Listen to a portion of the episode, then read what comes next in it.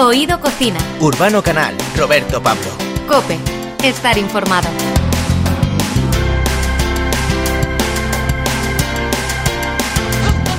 Alimento para el alma. Es verdad. Soul Kitchen.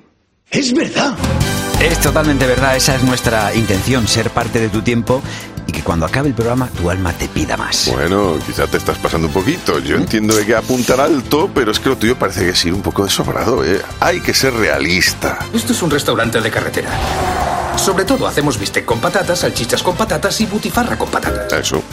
Bueno, pues mira, soy tan realista que considero que hoy tenemos un menú para degustarlo solo o en compañía. Con la familia o con los amigos, con quien te dé la gana. La verdad es que es de lo más variado y apetecible, y he de reconocer que según lo íbamos elaborando, no he parado de disfrutar de sus aromas. ¿Qué es lo que de verdad te gusta? Comer. Y no solo es que nos guste comer, es que somos de los que disfrutamos compartiendo una buena charla después de haber rellenado el estómago. Hablamos de gastronomía, pero también lo hacemos de la vida. Yo siempre he pensado que somos un programa de sobremesa. Sí, el problema es que todo lo que ponemos sobre la mesa acaba en nuestro estómago. Cocinar es un arte. Qué bueno está, ¿eh? ¿Qué coño es? Hormigas fritas. Vaya, me parece que estamos empezando mal. Si seguimos así, nos va a pasar como a los grupos que tienen un par de éxitos y se separan. Tenemos que, que intentar llevarnos bien y que si tenemos criterios distintos, pues los oyentes no lo noten, Roberto. A ver, hay que llevarse bien. A ver, tú me parece que lo que sugieres es que debemos de demostrar a los eh, comensales Ujú. eh, Oyentes. eh, eso, que, Eso. que nos llevamos bien. Vale. Por lo menos durante el programa, ¿no? Eso es. Anoche servimos esto. En este restaurante la cocina no es un matrimonio viejo y desgastado. Es una gran aventura. Ay, ya lo voy pillando. Ah, tú en verdad lo que quieres decir es que sin ti no soy nada. Ya estás plagiando, Amaral. Amaral, no, yo no he dicho eso. A ver, ¿cómo te lo explico de otra forma? A ver. Marta, si no fueses la segunda mejor cocinera de la ciudad, te echaría de patitas a la calle. ¿La segunda mejor? ¿Qué ha querido decir? Vale, vale, vale. Ahora, ahora ya me lo has aclarado. Pues a tu sibilina respuesta va la mía. Me ha envenenado con sus espantosas salsas insípidas. Esas cosas insípidas se llama sutileza de sabor. Y eso aprenderá en mi cocina. Sutileza, sutileza. Eso es. Compruebo que hoy eh, nos lo vamos a pasar muy bien en los próximos minutos, me parece a mí. Y sé que te vas a esforzar para que este oído cocina deje tan buen sabor de boca que los oyentes quieran repetir mi siguiente mensaje criptado. Este mensaje que va encriptado va a sonar a continuación. Es el cuarto restaurante del que te despiden. No entienden nada de lo que hago. Nada. Bueno, esto en mi jerga es lo que consideramos un mensaje velado. Pero Urbano, tú y yo, ¿para qué estamos aquí? Para demostrar a los oyentes que la gastronomía puede llegar a ser tan interesante como un buen partido de fútbol. Sí, o como un ba- buen bañito en la playa, en la piscina. Siempre que se tenga una radio cerca y se haya sintonizado la COPE, Ahora sí que estamos en sintonía. ¿Ves cómo al final este guiso nos va a quedar en su punto? ¿Lo ves? no hay nada como charlar alrededor de una buena mesa para llegar a acuerdos. Me has convencido. No tiene ningún talento para la cocina. Ah,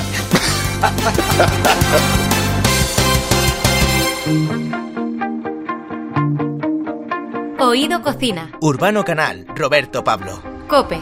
Estar informado.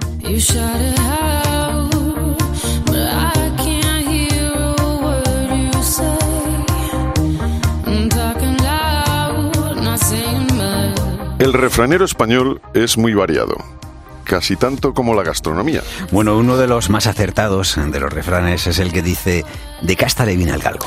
Nuestro invitado puede presumir justo de eso porque su apellido ha entrado en todas las cocinas de nuestro país y en muchas ocasiones, además, Sí, para bien. Sí, señor. Bueno, hoy en Oído Cocina aprendemos a cocinar y hablamos de la vida con José Barguiñano. José Barguiñano, muy buenas.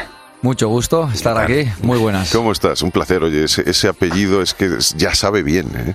Pues así es, así es. Dices arguiñano y dices gastronomía, ¿no? Y, y la verdad es que yo soy arguiñano, o sea que Lo también que- soy gastronomía. Yo reconozco que después de las recetas manuscritas de mi madre, eh, que, que es eh, a los que no somos cocinillas, en los libros de tu padre son mis guías en la cocina. O sea, los tengo ahí eh, con dedicatorias, además muchos. ¿Cómo sienta tener un apellido con tanto prestigio en lo gastronómico y en lo personal? Digo, porque por un lado tiene que estar guay, ¿no? Porque siempre se dice que hay apellidos que abren puertas, pero por otro lado es una carga. Oye, cuidado que como que lo tienes que hacer bien. Pues sí, pero bueno, en mi caso yo creo que siempre ha sido para pa bien. nos han abierto muchas puertas, hemos podido aprender en otros sitios, siempre con, con mucho encanto nos han abierto las puertas y pues yo lo he aprovechado todo lo que he podido y nunca me ha pesado el apellido, porque bueno, he nacido así, siempre lo he tenido y no sé qué es no tenerlo, entonces me, me siento pues normal, como dice normal, pues como un Izaguirre o como un Sánchez, al final me siento normal. Totalmente normal. Vienes con tu libro Cocina con Joseba Arguiñano, un libro para saborear. Es el libro con el que te presentas a nivel editorial, eso sí, claro. El libro de un cocinero dice mucho de sus gustos y especialidades. ¿Qué tipo de cocina es la tuya? ¿Cuál es tu estilo? Pues mi cocina siempre es la base, es la cocina tradicional, la cocina vasca, que es una base maravillosa, pero luego aparte de esa base, pues sí que he aprendido en Francia con los panes, he estado en Barcelona en Escribá, siempre he traído también detalles de fuera, porque con lo de casa siempre se aprende, pero al ir fuera pues se aprende mucho más, porque lo de casa es lo de siempre, es a veces monótono y sin embargo cuando vas fuera pues traes detalles que con poco pues cambias tus recetas, le das tu toque personal y así pareces que eres un artista, porque le das tu toque personal. Y entonces, eh, yo lo que digo es que y casi todo está inventado en esta vida. Tú lo que tienes que es amoldar las recetas estas y yo como siempre digo es que los libros son unos índices para que arranques y para que tengas Ya, una guía, pero claro. luego lo que mola es darle tu toque personal y, y- y personalizar las Es, recetas. es que es eso, o sea, todo, como tú dices, casi todo está inventado en la gastronomía. Bueno, es verdad que hay quien, ¿no? Pues eh, hay algunos cocineros, además en, en nuestro país, ¿no? Que, que- que hacen maravillas, y, pero luego lo de la, la mano de cada uno es especial. O sea, no es lo mismo una tortilla que haga Urbano, no es lo mismo una tortilla que haga Yosa. Sí, seguramente tenemos los mismos ingredientes, estamos al lado, con las mismas sartenes, el mismo producto, y vas a ver diferente. Ya no te digo nada, claro, evidentemente si lo haces tú. O sea, la es verdad que la, que la mano influye. O sea, Influye es como lo del pintor, yo- te dan ahí la paleta y luego dices... Lo ¿esto que nosotros decimos, tú le das a, a 50 personas en un kilo de patatas, dos cebollas y una docena de huevos y no hay dos tortillas iguales. Y le dices a todos, pica así, pocha tanto tiempo, métele la patata, mezcla con el huevo.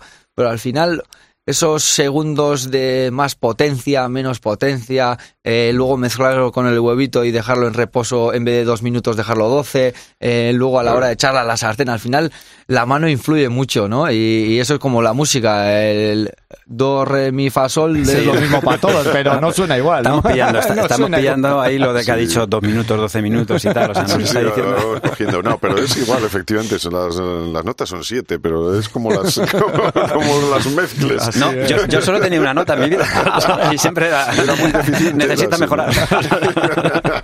Ah, yo pensé que eras de tiempo muy deficiente. No, no, también, ¿qué dices? Yo soy mucho Vale. más joven. O sea, progresa adecuadamente y necesita mejorar. Yo ahora necesita mejorar. Así es. Bueno, ¿cómo, cómo es eh, crecer con, con- con tu padre, con Carlos, eh, en la cocina? ¿Cómo es él? Porque claro, todos le, le tenemos ese mm, esa imagen, ¿no? De, de, súper buena gente contando chistes, tal, pero me imagino que detrás hay un tipo serio en la cocina y cuando tú dices, me voy a dedicar a lo mismo, ¿cómo es enfrentarse a ese momento? Vale, pues mira, os digo, porque yo eh, me ha tocado trabajar con él, pero me ha tocado trabajar con él ya una vez que ya he aprendido cocina, porque yo cuando entré en el restaurante él ya estaba en el mundo de la tele, el mundo de, de la pelota, eh, en, con la bodega, estaba ya en otros proyectos y nosotros entramos a la cocina y mi, mi pilar ha sido mi tía Eva. O sea, también Miquel Mayán, que era el chef de cocina que estaba ahí en ese momento. Pero yo más codo a codo me ha tocado trabajar con mi tía, con mis hermanos, eh, llevar Claro, todo. claro. Y el Aita siempre ha sido un animador. O sea, yo lo que digo es más que un jefe, ha sido un animador. Siempre nos ha venido, nos ha animado, nos ha echado, nos ha dado las gracias, nos, nos ha felicitado.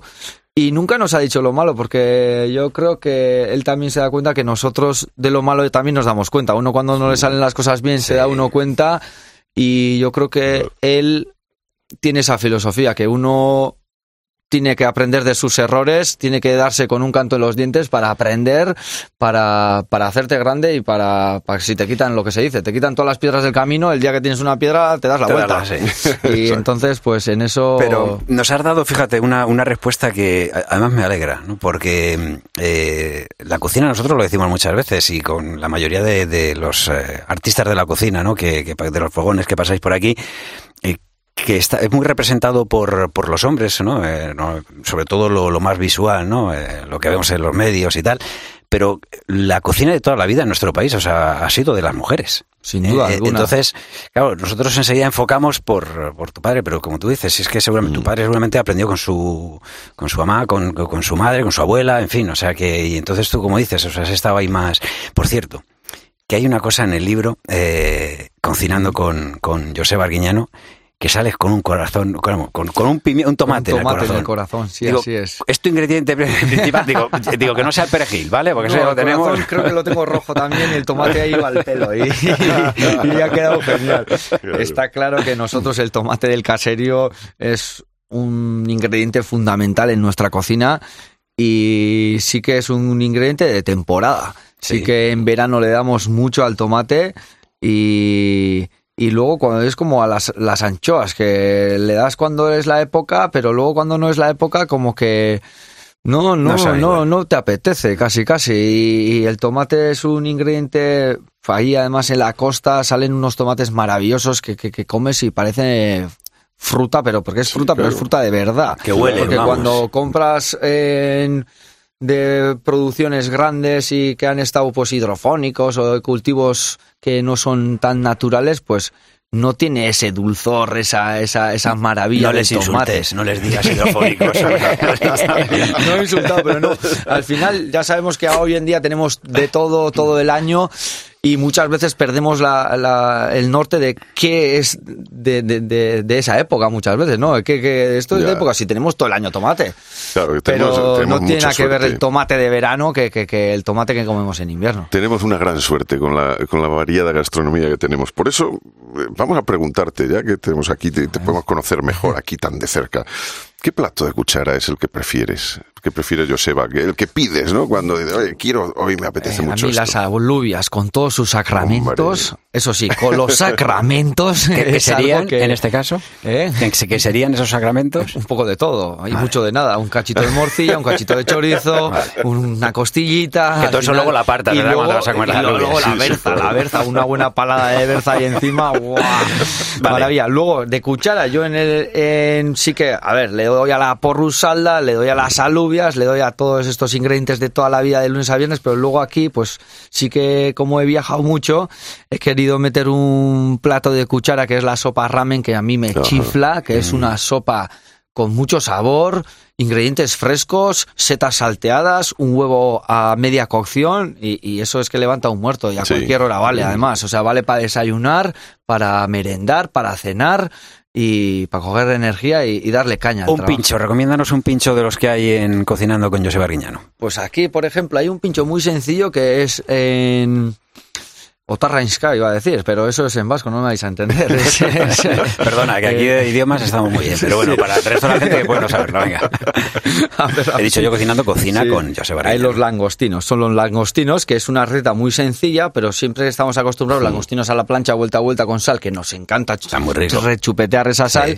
Pero ahí tengo un picoteo que suelo emplearlo mucho cuando vienen los amigos a casa una noche partido, vemos una película, unas brochetas de, de langostinos que ya van peladas con un crujiente bueno y luego te haces un alioli, Oh, que en este caso lo tengo en el libro con alioli de con ajo negro, Ah, dices, así rico. no te tienes que ensuciar las manos, sigues viendo el partido, así la gente te viene y le puedes dar de comer en el sofá. Entonces, pues ese picoteo, esos langostinos van al pelo. Bueno, pues eh, nada más. eh, Para acabar, me gustaría acabar co- con, un, un bocata, porque es una cosa que es para nosotros como una cosa muy sencilla de la gastronomía, pero a la vez donde cabe todo. Así es, el bocata lo admite todo. Y además, eh, yo también, y esto lo he heredado de mi padre, mi padre dice que ha comido más bocatas que días que ha pasado en su vida. Ajá. Porque si el año tiene 365 días, pues unos 400 bocadillos al año ya nos comeremos tranquilamente. Porque a la merienda o un día que andas en la cocina un poco tarde, entonces luego cuando acabas el servicio, pues con la merluza que ha sobrado, pues te haces un bocadito. o luego eh, a la noche también. O sea, somos muy de bocadillo, somos muy de pan. Y, y- y eso. Y luego aquí también empleo, el aita siempre es del pan crujiente, pan con crosta, pan con tal. Pero hoy en día gustan mucho los panecillos testes que se comen tan fácil, un pan bao, que está hecho al vapor, suave, Sí, suave, que le metes una pancetita ahí dentro con una salsa teriyaki y eso también, pues al final son bocatas que, que, que, que, que, que lo admiten todo. Teriyaki vale como salsa y como título de canción. Suena muy bien. Bueno, que muchísimas gracias. No sé si lo único ya, por siendo surfista, ¿te has comido alguna ola? Me he comido muchas olas. Me he comido muchas olas. Es lo peor del surf, pero al final ya sabéis que, que todo lo bueno tiene algo malo, pero eso es lo que, lo que te hace estar fuerte y lo que te hace estar con ganas y, y, y te sentirte con- como pez en el agua. Un, un placer. Eh, Cocina con Joseba Arguiñano ese libro. Eh, Joseba Arguiñano, muchísimas gracias por habernos acompañado. Gracias a vosotros, seguir haciendo este programa maravilloso y, y aquí vendré cuando me pidáis. Por supuesto, esperamos vernos muchas veces. Perfecto, un abrazo. Oído Cocina. Urbano Canal, Roberto Pablo. Cope. Estar informado.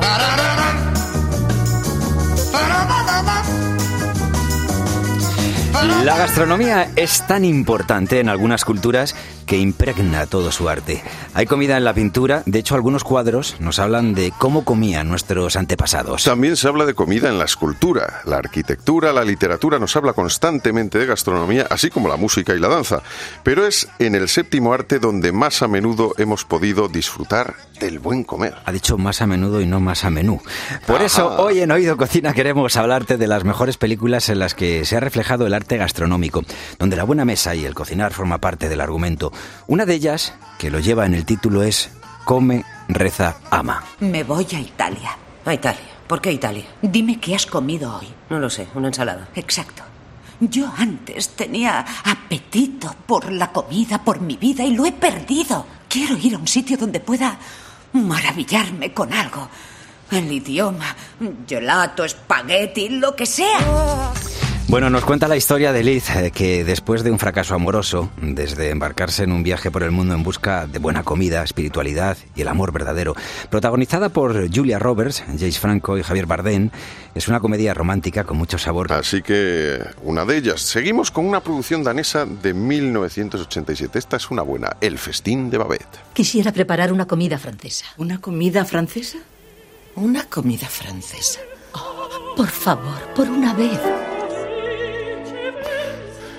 En una pequeña aldea danesa dominada por la tradición puritana, en 1871, llega Babette desde París para revolucionar la vida de los habitantes. Lo hace con sus gustos refinados y cocina, como hemos oído, al estilo francés.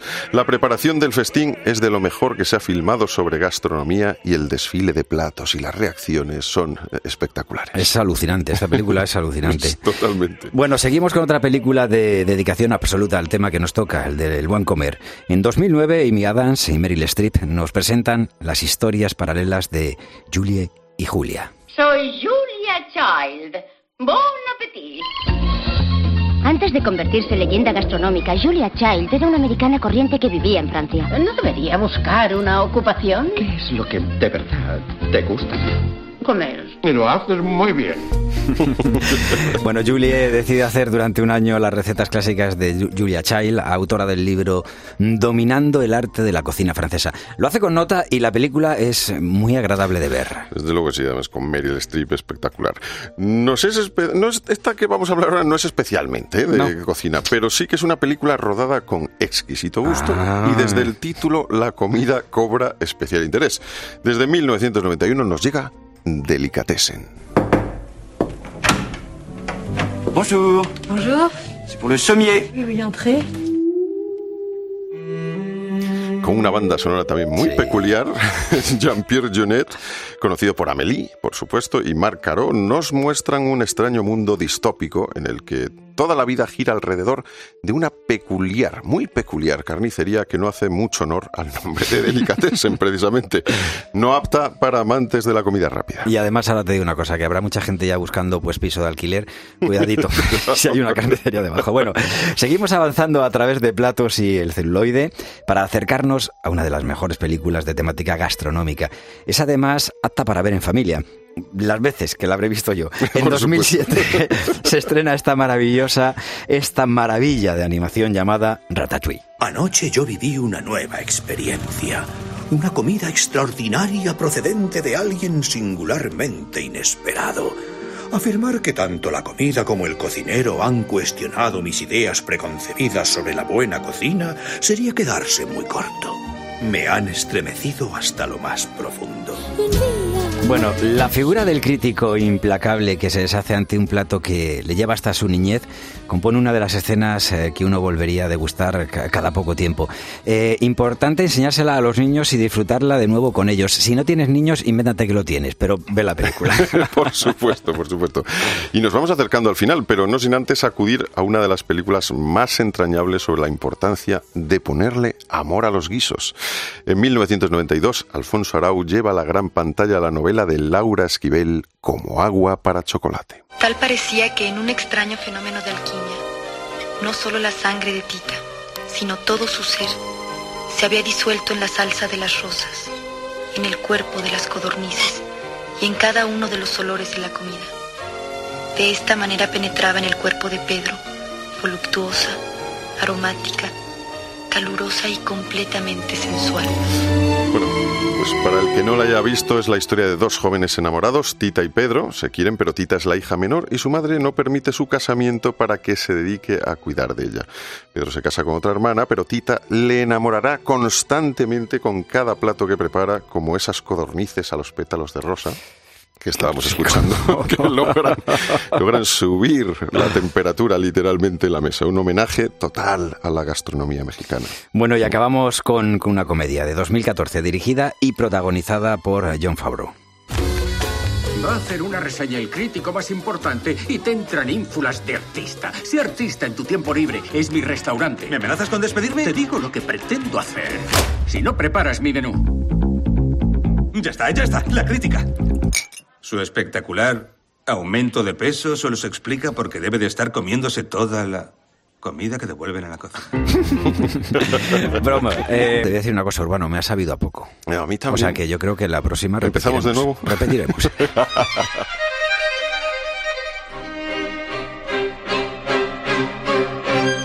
Oído Cocina. Urbano Canal, Roberto Pablo. Cope, estar informado. No se confundan, señores y señores, yo siempre te reí. Para romper caderas, romper corazones, solo existe una. No hay imitaciones. Y si aún no me cree, pues me toca mostrárselo. Sé que video,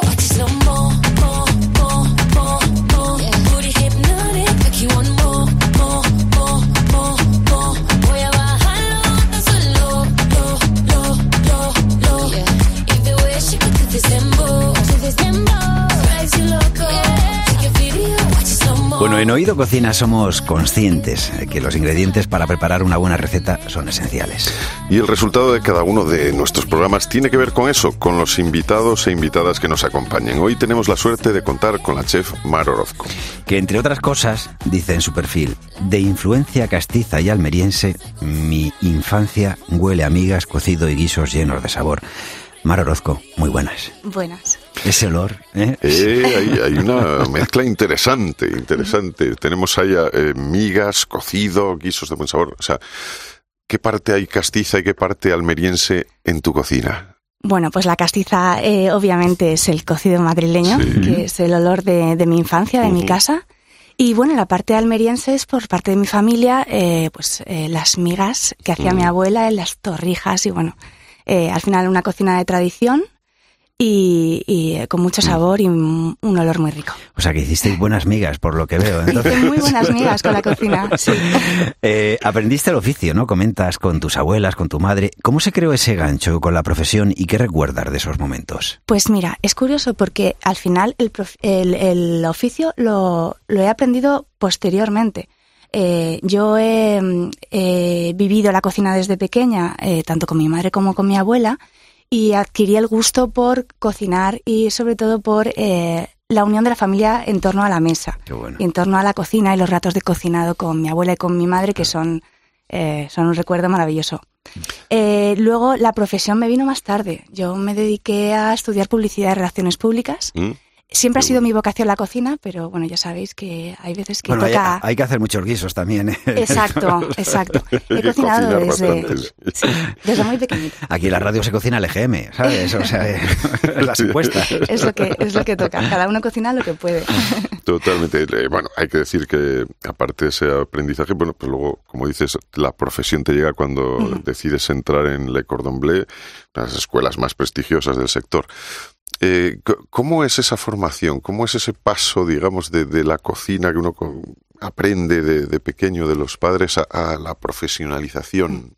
Pues de es un cambio absolutamente radical, he de decir, porque yo conocía la cocina como un momento de disfrute, relax y, eh, y muy libre, porque al final yo soy muy de chup chup, una pizquita de tal y una miajita de tal, como decía mi Eso es- abuela. claro, es que eso es de abuela y. Exacto, exacto. ¿Cuántas has hecho? Lo que te pida, lo que te pida el guiso, ¿sabes? Y yo, claro, muchas veces estaba ahí Yo con no la le escucho lenteja, que claro. pida, Y además sí, lo, lo típico que le decías a tu abuela, pero abuela, ¿cuánto has echado Bueno, de esto? sí, ¿no? Y, y al final es ir viendo, oliendo y, y probando mucho. Y le quedaba bien. Y te voy a decir, yo, por ejemplo, perdona, las sí, croquetas de mi madre, o sea, ha venido a casa, mm, ya al final he dicho, bueno, tú ve echando, yo voy midiendo y voy y tal.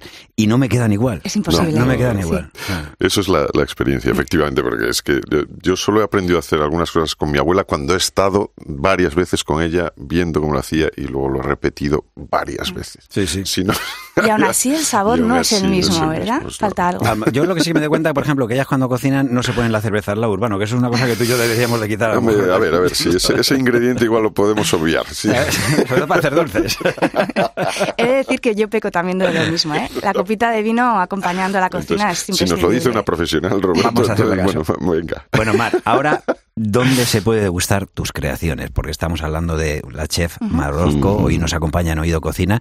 Para degustar tus creaciones, ¿qué podemos hacer? Pues invitarme a tu casa, Simplemente. simplemente, sí. Pero Yo- no es una broma, explícalo. No, no, o sea, no, yo te cuento. Eh, yo, me, yo me dedico a, a ir a las casas y a hacer menús eh, eh, con mi toque de cocina, pero siempre adaptándome un poco a los gustos del cliente. Entonces hago menús personalizados. Siempre hago una propuesta, pues si el cliente está un poco más perdido y me dice, Mar, me apetece algo de carne, pero no sé muy bien. Yo siempre les, les intento aconsejar y eh, creo un menú a- ad hoc a lo que ellos me Ajá. van pidiendo. sí.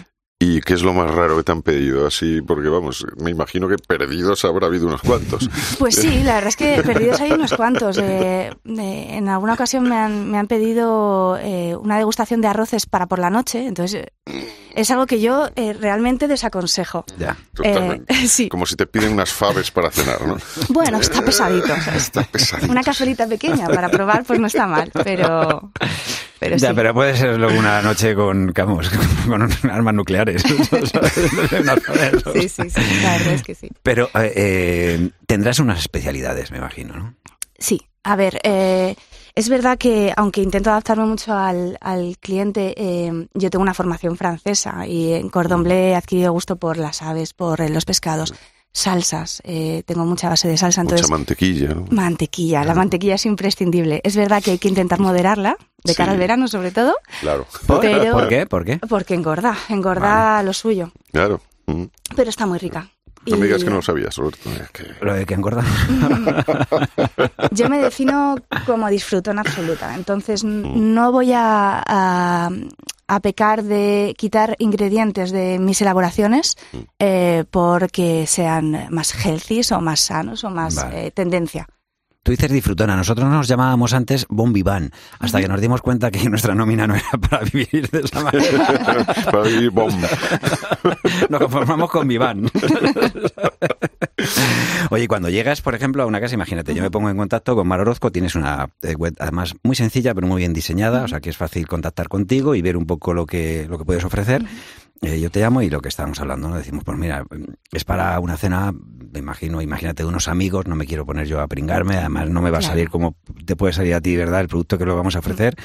Y entonces, eh, tú llevas todo el producto. eh, Yo me encargo de todo. de todo. Yo cocino en la casa, esa es la experiencia. Al final, eh, al cliente le hace ilusión, ¿no? Ver cómo se cocina alta cocina en, en su cocina, que normalmente pues, eh, pues no está a ese nivel o, o con esa, esa, esa variedad de ingredientes que yo a lo mejor puedo proponer. Y esto que, que bueno, imagino que tiene sus dificultades. Claro, tú llegas a una cocina que no es la tuya. eh, a ver, cualquiera que haya cocinado en, en una casa que no es la suya sabe cuál es el problema, que no encuentras las cosas, que no coges el punto al fuego, que no... Soy, soy previsora. Al final, al ser cocinera, te vas adaptando y estás Claro. acostumbrado a cocinar en, en muchos sitios. Al final, lo que dicen es que un buen cocinero eh, eh, saca los mejores platos de los espacios eh, más, eh, más pequeños o con Sí, menos material. Entonces, bueno, normalmente siempre pido que me den un- una foto, me manden una foto del espacio en el que voy a poder trabajar, Ah, de cara a yo organizarme. Yo pediría también una foto de los eh, utensilios, te digo, porque esto es como, ahora fíjate, en verano estamos hablando, ¿no? Porque la gente se va de vacaciones y llega a los sitios y dice, hay de todo, no lleves nada. Bueno, bueno. Y entonces puedes encontrarte desde una sartén que no está utilizada porque la han comprado para, ¿no? U otras que ya directamente tienen los ingredientes dentro desde hace un año.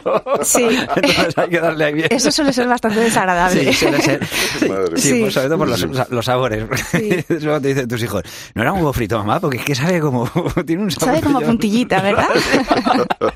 sí, sí. Bueno, hay que decir una cosa, Mar Orozco, aparte de eh, poder asistir a una casa, ¿no? A poder, eh, poder contratarla para que en tu casa pues eh, sea ella la que cocine, que también tienes una parte de docencia, o sea, que también enseñas. Una gran parte, sí. Mm. Sí, yo eh, de, después de, pues, de iniciar el tema de eh, chef a domicilio y de cocinar en las casas, eh, cada vez me surgía más, en los últimos dos años, me ha surgido que yo voy a las casas a cocinar y a la gente le hace ilusión meterse a la cocina conmigo.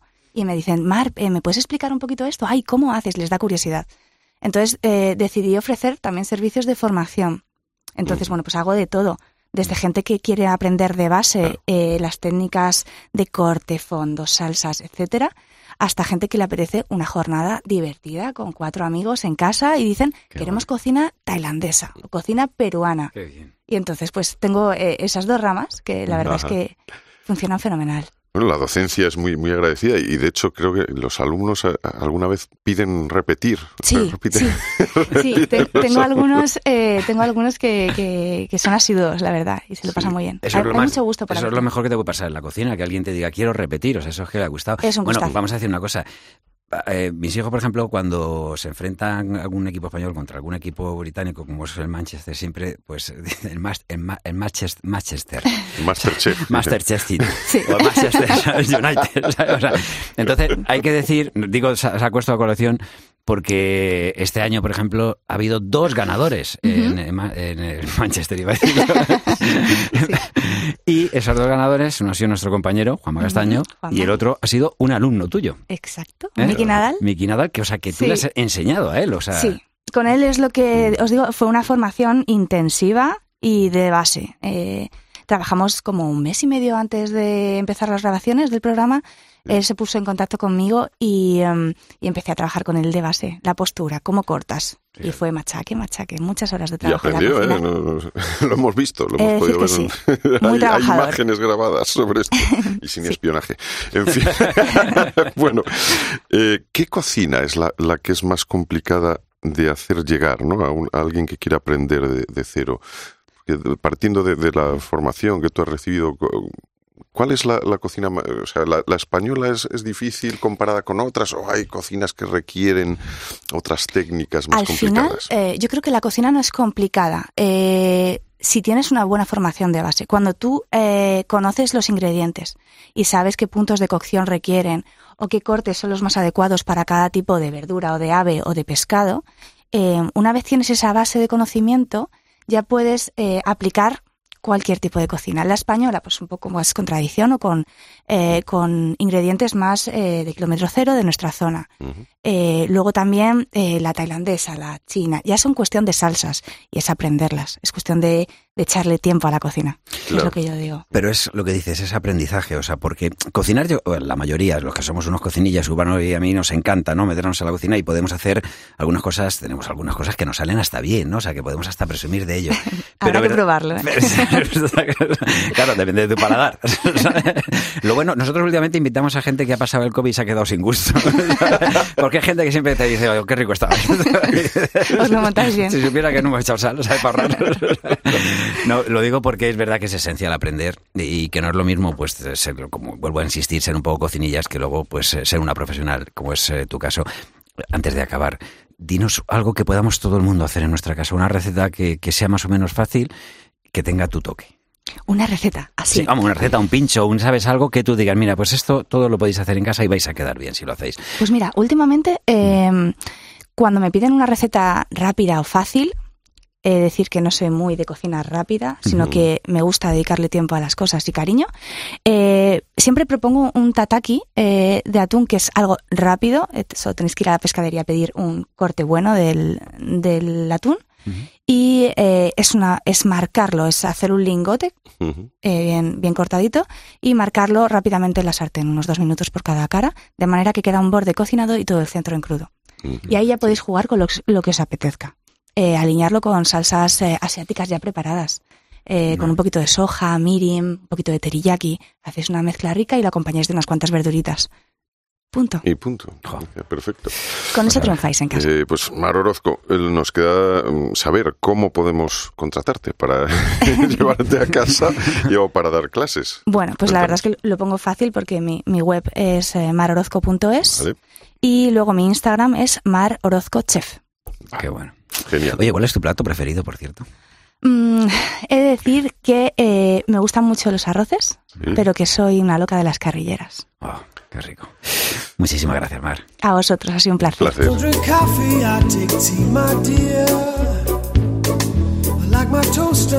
Side.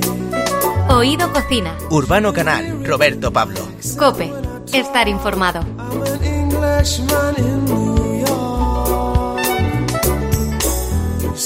Walking down Fifth Avenue.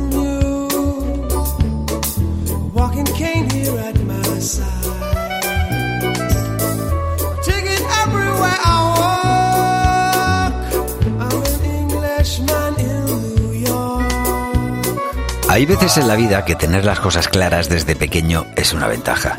Por eso nuestro invitado es, a sus 34 años, enólogo reconocido y coleccionista de viñedos. Comenzó con sus primeros viñedos en Chinchilla, en Monte Aragón, Albacete, en la finca familiar de Casalta, que sus antepasados han trabajado desde hace siete generaciones. Desde este lugar se deben de ver las cosas con mucha altura, con mucha visión, porque está a mil metros sobre el nivel del mar. Eso es lo que le ha hecho ampliar su proyecto vital y actualmente Pepe Rodríguez de Vera trabaja y elabora vinos en las denominaciones de origen de Almansa, Méntrida, Jumilla, Utiel, Montilla, Moriles, Manzanilla, Rueda y Toro. Pepe Rodríguez de Vera, bienvenido. Muy buena, ¿qué tal? Muy bien, encantados de saludarte. ¿Cómo, cómo se ven las cosas desde ahí arriba, desde, desde ese viñedo? Que a mí es mi primera curiosidad. O sea, ¿por qué eh, estos viñedos en altura eh, están ahora tan de moda y están produciendo estos vinos tan diferentes? Pues bueno, como bien dices, nosotros realmente una de nuestras eh, funciones eh, como viticultores dedicarnos a observar y efectivamente desde la altura se ve de otra manera porque eh, tenemos que interpretar muy bien cómo, cómo es el viñedo, cómo, cómo, ha, cómo ha funcionado en, en, dif- en diferentes tipos de suelo durante muchos años y bueno pues eh, como el, el hecho de, del cambio climático hoy en día es una realidad, pues sí que es verdad que gracias a la altitud eh, paliamos en parte estos efectos ¿no? que, que, son- que se están produciendo de, de climas más calurosos y, y bueno, pues la altitud es bastante modera- mo- moderadora en este sentido. Pepe, eh, trabajas y elaboras vinos de hasta ocho denominaciones de origen. Eh, ¿Por qué ese interés en descubrir viñedos viejos de más de 100 años de historia y, y diferentes? ¿Cuál es el criterio que prevalece? ¿Qué buscas en esas viñas? Bueno, lo primero es eh, recuperar un poco el patrimonio que para nosotros es un patrimonio histórico eh, eh, de viticultura, lo que en gran parte de, estos años atrás hemos castigado y hemos arrancado esos viñedos que, que tienen tanta edad y tanta historia que contarnos. Hay muchas veces que se, que se han dejado en el olvido y no han tenido ese protagonismo que, que queremos darle hoy en día. Pues al final es un poco esa labor que nos da mucha pena que se recupere, que se pierdan ese tipo de viñedos y intentamos poner en valor eh, todo ese trabajo que se ha hecho mucho tiempo atrás y que por desgracia pues se está perdiendo muchas veces. Eh, Hay algunos, de hecho, en algunos viñedos de estos que, digamos, te hemos presentado como coleccionista de, vi- de viñedos, que es un poco estas cosas que nos gustan a los, a los periodistas, ¿no? Nombres rimbombantes y cosas así. Pero bueno, en realidad lo que hay es una labor de, de recuperación, ¿no? De, de viejos viñedos y algunas eh, viñas eh, prefiloxera, o sea, que, que son de más de 100 años. Eh, ¿cómo, se, es. ¿Cómo se busca esto y, y cómo se encuentra y qué labor hay que hacer de recuperación para volver a, volverlas a tener productivas, digamos? Sí, pues mira, por ejemplo, hay viñedos, hay de todo. Nos hemos encontrado en este camino con, con mucha diversidad de, de variedades, incluso variedades que estaban de viñedos totalmente eran muy viejos y la, la variedad era incluso desconocida, no, no sabía nadie qué, qué variedad era. Y gracias a la colaboración con ampelógrafos conocidos y, y con nuestro trabajo de investigación, pues hemos conseguido eh, saber qué variedades son. Algunas de ellas ni siquiera estaban registradas. Ajá. Eh, Eso, eso tiene que ser interesantísimo, o sea, de- descubrir nuevas variedades Sí. de uva, ¿no? Claro. Sí, sí, sí. Estamos en un proyecto además bastante bonito por la zona de Alicante de recuperación de estas variedades extintas o, o desconocidas hasta la fecha que se habían, se habían elaborado generalmente en mezclas de viñedos, eh, porque antiguamente los, los viticultores, que eran muy sabios, plantaban lo que el viñedo necesitaba para hacer el vino, con- compensando con diferentes variedades. Oye, pues esta le da acidez, esta no sé qué, y al final ese, ese pupás que hacían dentro del viñedo a nosotros nos ha servido también para, para darle un valor enológico importante.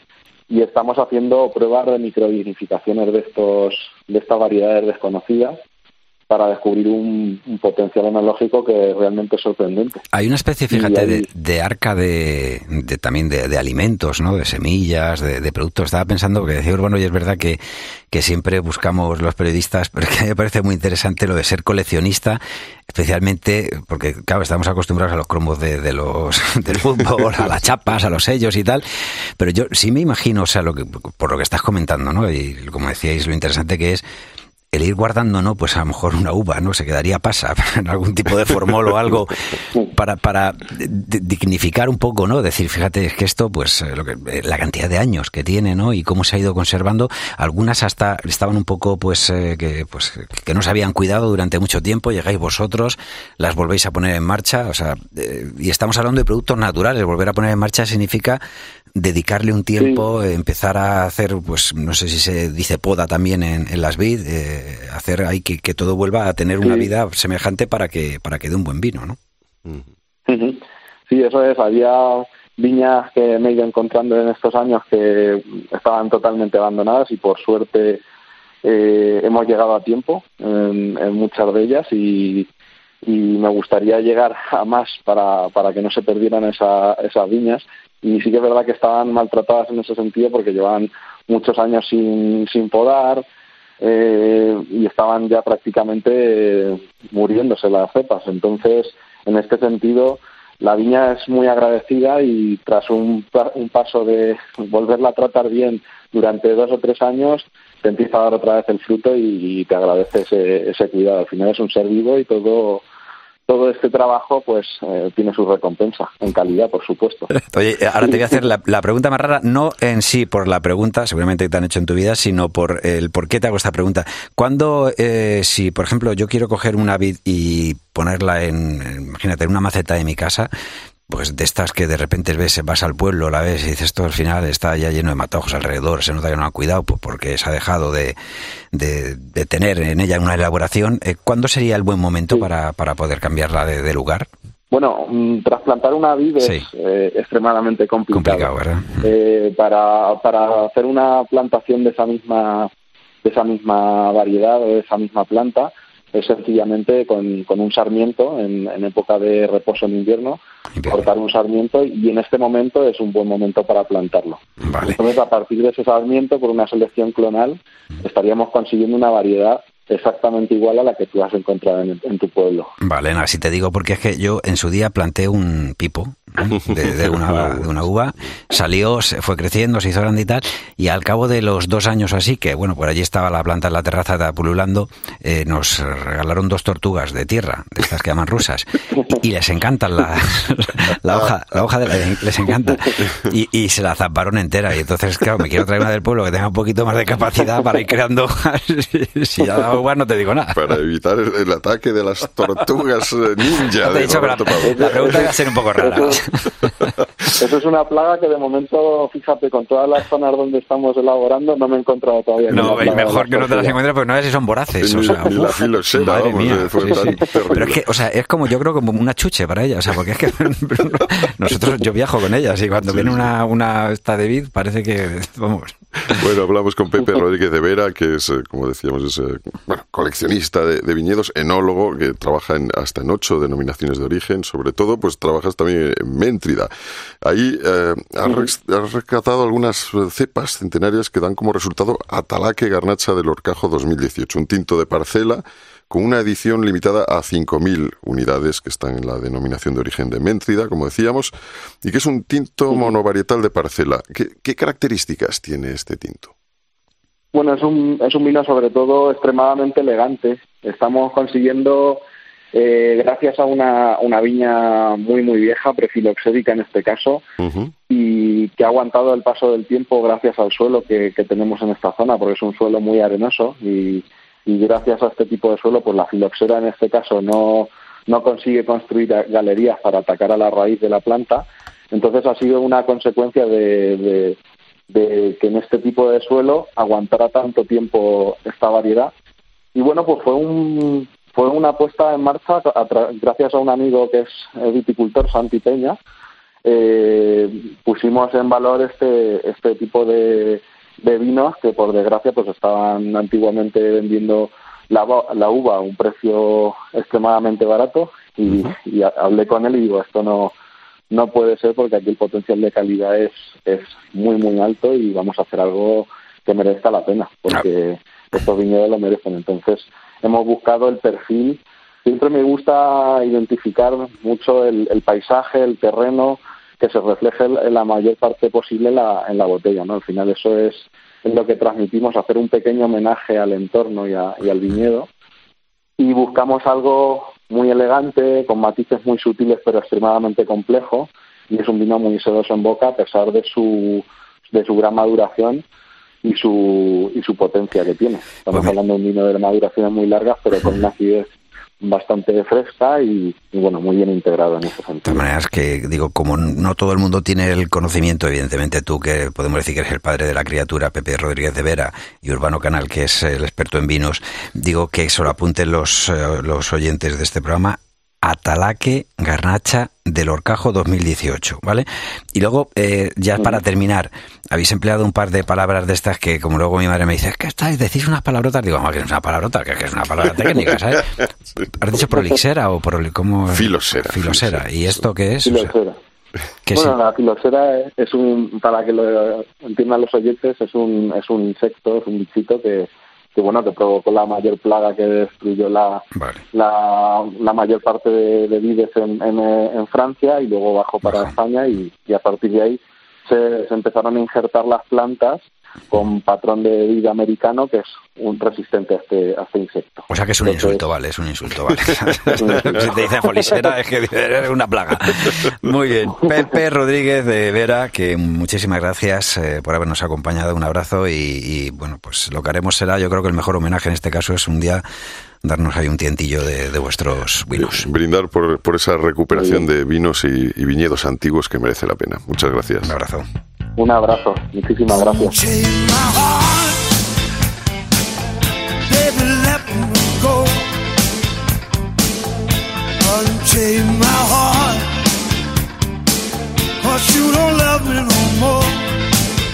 Pues hasta aquí un nuevo programa de Oído Cocina, pero ya estamos elaborando el siguiente. Se está haciendo al chup chup, se está elaborando el próximo, pero si te has quedado con hambre, pues estamos también en cope.es y en las redes sociales. Sí, en Instagram, en Twitter, en Facebook, siempre somos arroba Oído Cocina Cope. Yo soy Roberto Pablo. ¿Y tú eres? Eh, pues Urbano Canal. Urbano Canal, sí, señor. Me, y lo he sabido, ¿eh? Y juntos somos Oído, Cocina. Cocina. Urbano Canal, Roberto Pablo. Cope, estar informado. you don't care about me.